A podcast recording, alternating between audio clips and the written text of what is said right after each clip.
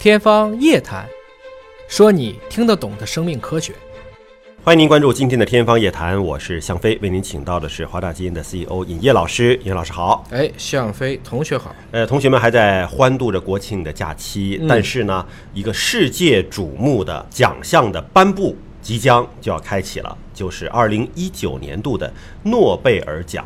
那么在诺贝尔奖到底搬到谁家，还在众说纷纭的时候，我们今天请野野老师帮我们来预测预测 啊，咱们就当做个游戏啊，猜一猜谁能够获得今年的诺贝尔奖。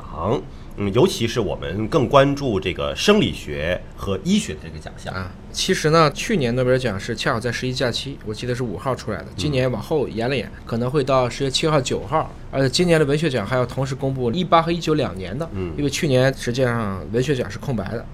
那一般来讲，诺奖有诺奖的套路啊。嗯我们说有时候也别太把诺奖当回事，其实就是瑞典一百多年前诺贝尔，那是个搞炸药的。对，去世了以后呢，老先生就是说我拿出我的一部分三千五百万的瑞典克朗，嗯啊，然后就用这个理财的收入给大家去发。卡罗林斯卡的一群教授来评，实际上是一个国家对人类共同的一个认识。嗯但是我们一方面要尊重这些人的一个成就和贡献，另一方面也不能把它去神化掉。嗯。很多诺奖，尤其日本好几个获奖颁的时候，他自己都不觉得嗯，他怎么样，而且他觉得我不就是做了点儿我正常的工作嘛，我并没有觉得这个事情会怎么怎么样？那。说明大师谦虚啊、但是中国很多的问题就会，哎，啊。这是个诺奖啊，啊。好像这个诺奖就什么都会了。嗯。前一天不是诺奖的时候，这啥也不是，第二天拿了诺奖，就一人什么都是了。啊，一人成成仙，鸡犬升天了啊！所以我觉得大家还是要客观的去看。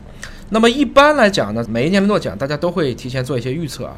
实际上呢，诺奖一般有两个途径，第一个途径呢，就是要去看一下叫做引文桂冠奖，嗯。平台上不是都会发论文吗？嗯。论文就有引用次数吗？嗯。那么在这个遴选诺贝尔奖所相关的，我们就有生理学和医学、哦。物理化学，包括经济学，嗯，看看哪一些是最有影响力的人，引用次数最高，哎，就差不多是这个意思。这有点像现在的这种网红奖，对吧？流量奖。哎，没错啊，可以这么理解啊。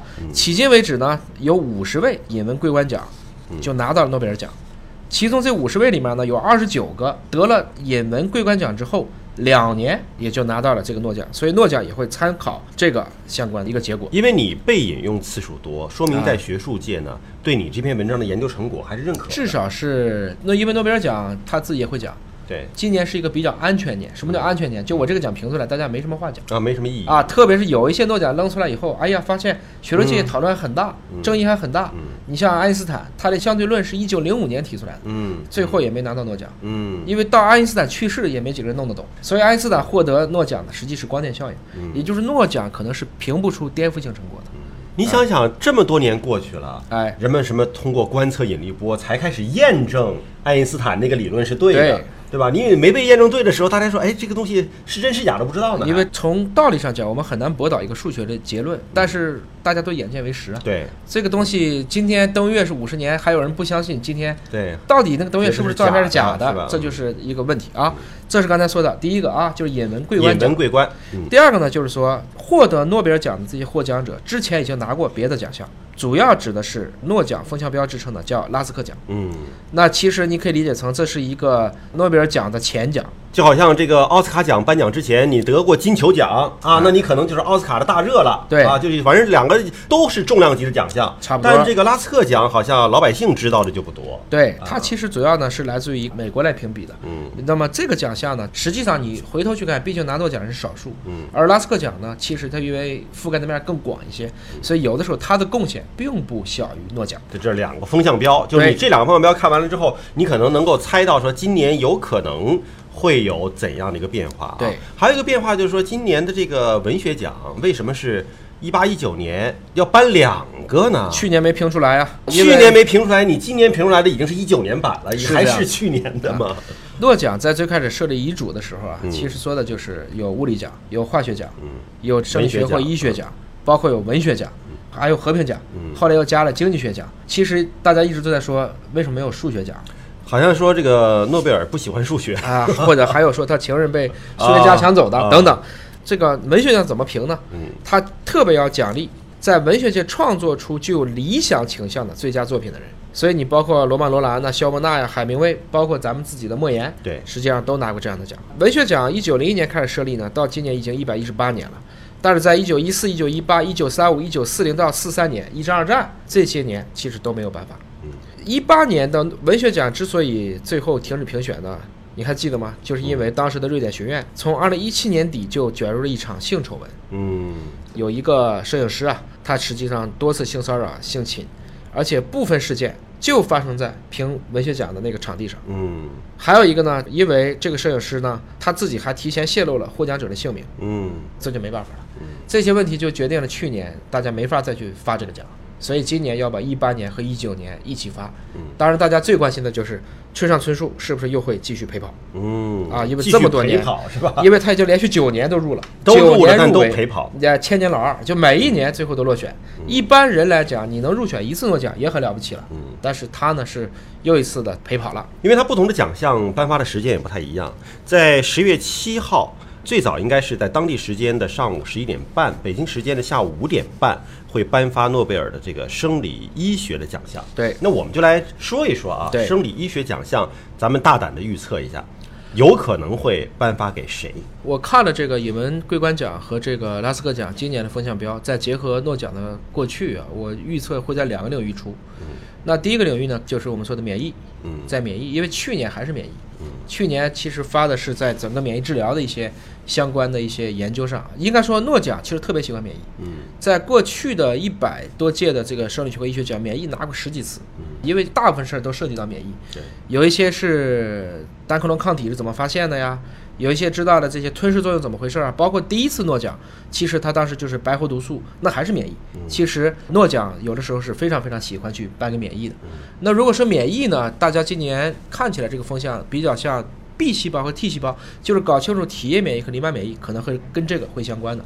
我们先把这个放在这儿，这是一个可能性。哎，这是有一个 B 细胞和 T 细胞的发现者，哎叫做麦克斯蒂库伯，对和雅克·米勒这两个人，他是这个发现者，他有没有可能得呢？对，这个就是一个大热嘛。嗯啊，我们其实不能猜到具体的人，我们说这可能是一个很重要是。个方向，嗯，是对个方向，那第二个呢，我觉得有可能会颁发给一个药物。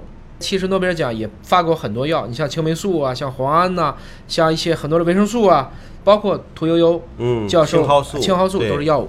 所以今年呢有一个大热，就是说可不可能发一个药物？就包括在今年像拉斯克奖里面有一个是 VEGF。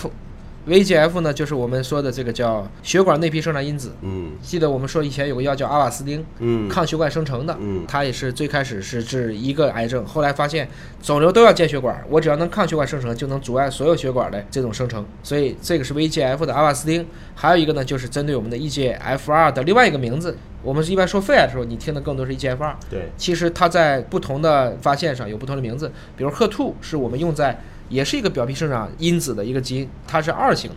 那么这个呢，其实是在乳腺癌上有很好的一个作用，特别是另外一个药物叫赫赛丁，实际上是大大延长了因为 HER2 导致的乳腺癌病人的生存质量和延长了他们的生存期。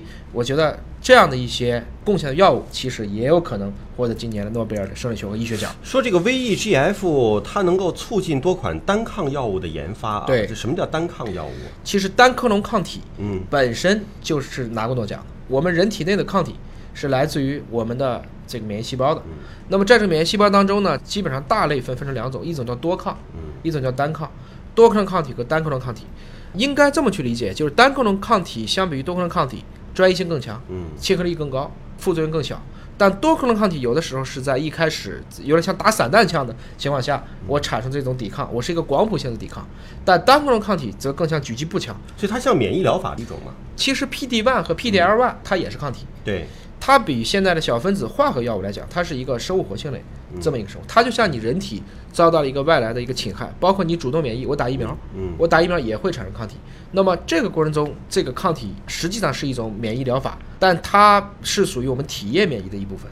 我们今天说的免疫疗法，至少可以分成体液免疫和细胞免疫。嗯细胞免疫是我们说的 CAR T 呀、嗯像我们以前说的这种 neoantigen 啊，或者是过去做的 NKCIK，这是直接用细胞上。嗯但是比它低一个档次的，就是我在体液里去做出一些蛋白，这些蛋白是一些特殊的具有防御功能的抗体，这些就叫做体液免疫。那么其中你说的这个单功能抗体，就是在这个里面起主要作用，而且比较容易能够成药的一种蛋白分子，他们是治疗哪一类的疾病呢？是肿瘤，还是说都可能提升免疫力？它不是提升免疫力的。其实单功能抗体现在用的最多的是在抗肿瘤的药物上，但有好多的，比如说像一些类风湿性关节炎，嗯还有一些这个其他的自身免疫性疾病，他们也会用抗体去做，嗯因为人体所有和疾病的斗争，归根结底都是免疫作用。所以你看这两个热的方向，一个是 B 细胞、T 细胞，这个免疫疗法也是用来治疗肿瘤的。B 细胞和 T 细胞更重要的是发现，发现，我只有发现了免疫细胞原来分成了 T 细胞和 B 细胞，嗯然后 T 细胞又可以进一步的细分，嗯大家才画出来了我们到底是怎么样通过骨髓内产生相关的这些免疫原细胞到胸腺训练，嗯再分成不同的路径。这属于科学发现。哎，这是发现。那你说到这个呃 VEGF 单抗，或者这就属于技术发明。VGF 本身是发现，嗯。根据 VGF 做出来的药物就属于发明。嗯啊，那包括赫赛丁发现 HER2，、嗯。因为这是一个跟 VEGF 一样都是基因的名字，但是根据 HER2 做出赫赛丁，那这就是一个发明，技术发明技术发明。嗯。但是这两个呢，都大大的去挽救了，或者说延长了肿瘤病人的生存期和生存质量，所以我觉得这两个都是今年的大热。所以今年大热都还是跟这个肿瘤病患相关的，其实也说明了人们对这个疾病的一种关注，而且有越来越多的手段、越来越多的方法来治疗这种疾病。有可能，啊，我们也希望说未来通过科学技术的一个进步啊，真的可以让肿瘤病人付出更少的代价，但是获得更好的治疗的一个结果。那么感谢您关注今天的节目，关于诺贝尔奖颁发是否会落在这两项当中呢？我们只能是等待着十月七号的揭晓了。下期节目时间我们再会。